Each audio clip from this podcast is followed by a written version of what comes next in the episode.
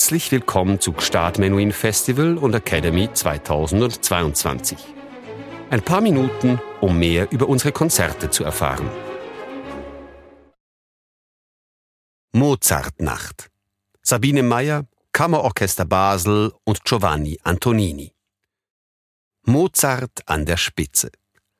Zwei absolute Meisterwerke aus seinen letzten Wiener Jahren stehen hier im Fokus vorgetragen von Klarinettistin und Weltstar Sabine Meyer, die zu den renommiertesten Solistinnen ihres Fachs überhaupt zählt, sowie dem Kammerorchester Basel, das in diesem Repertoire Wunder vollbringt, indem es die Werke in erfrischend neuem Licht präsentiert. Zu verdanken ist dies nicht zuletzt den neuen interpretatorischen Erkenntnissen, die in das Dirigat von Giovanni Antonini eingeflossen sind. Können wir uns einen schöneren Abend wünschen? Josef Haydn Ouvertüre zur Oper L'Isola disabitata. Dem Reiz des 1753 von Pietro Metastasio verfassten Libretto zu L'Isola disabitata, die einsame Insel, sind zahlreiche Komponisten erlegen, von Giuseppe Bonno bis Nino Rota, über Niccolo Giomelli, Giovanni Paisiello und Josef Haydn. Die Idee wurde dem berühmten Librettisten von seinem Freund, dem Kastraten Farinelli, eingeflüstert, der sich, wie ein großer Teil des damaligen Publikums, von der Idealvorstellung des edlen Wilden begeistern ließ, der durch Daniel Defoes Robinson Crusoe von 1719 sehr in Mode war. Haydn erfüllt mit seiner Vertonung einen Vertrag mit Fürst Nikolaus Esterhazy, ebenso wie mit den Sinfonien, die er für dessen hervorragendes Orchester komponiert. Nikolaus der Prachtliebende hat sich nämlich in seinem ungarischen Versailles ein Opernhaus mit 400 Plätzen für seine privaten Aufführungen bauen lassen, zu denen er fast jedes Jahr die besten Ensembles des Reiches einlädt, und die aufgeführten Werke müssen immer neu sein. Die Uraufführung findet am 6. Dezember 1779 statt. Wolfgang Amadeus Mozart Klarinettenkonzert A-Dur Köchelverzeichnis 622 Mozarts Klarinettenkonzert A-Dur KV 622, das nur zwei Monate vor dem Tod des Komponisten fertiggestellt wurde, ist wie im Übrigen die meisten Werke Mozarts für Klarinette eng mit der Persönlichkeit seines Widmungsträgers, des Virtuosen Anton Stadler, verbunden. Die beiden Musiker begegnen sich zum ersten Mal 1784, als Stadler an einer Aufführung der Gran Partita mitwirkt. Am 14. Dezember tritt Mozart in die Wiener Loge zur Wohltätigkeit ein.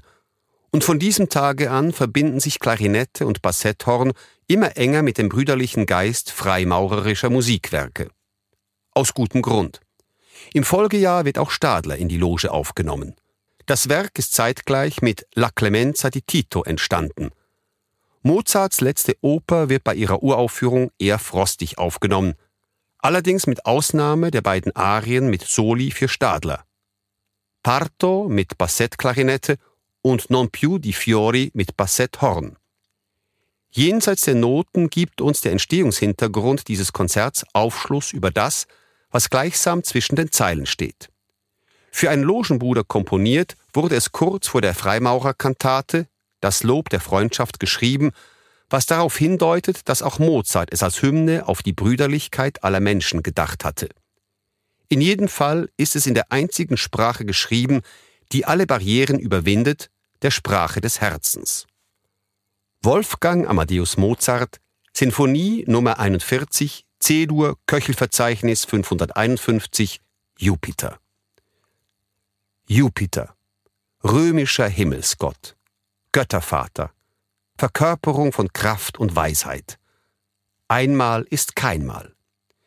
Der Titel, der dem Werk posthum verliehen wurde, ist eine recht treffende Beschreibung. Die Sinfonie Nummer 41 ist der Inbegriff der Inspiration und formalen Perfektion. Ihr triumphaler Charakter steht für eine Form der stilistischen Entfaltung, die die drei letzten Sinfonien auszeichnet, die gern als Trias bezeichnet werden. Wurden die Meisterwerke vom Freimaurertum beeinflusst?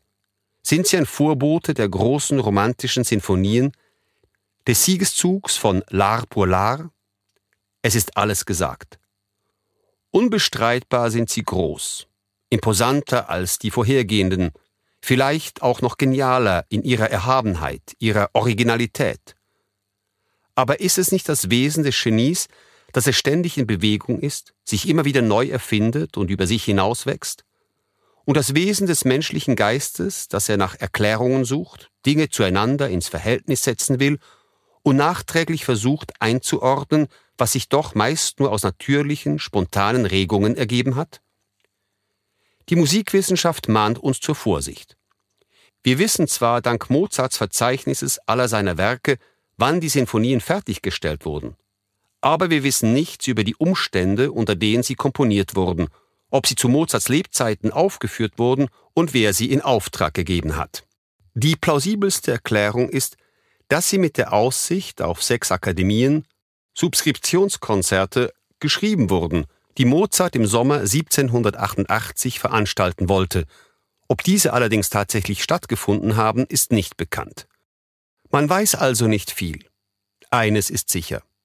Unabhängig davon, ob die Sinfonien als Triptychon, das heißt als eine Allegorie auf Taminos freimaurerische Suche vor den Pforten des Tempels komponiert wurden oder nicht, das aufscheinende Licht der Erkenntnis in der Sinfonie Nummer 39, Gewalt und Zweifel gegenüber dem Schicksal in der Sinfonie Nummer 40, Stärke und Ruhe in der Sinfonie Nummer 41 bezeugen sie die Meisterschaft Mozarts auf allen Gestaltungs- und Ausdrucksebenen. Mittwoch, 20. Juli 2022, 19.30 Uhr, Kirche Sahnen. Sabine Meyer, Klarinette. Kammerorchester Basel, Giovanni Antonini, Leitung.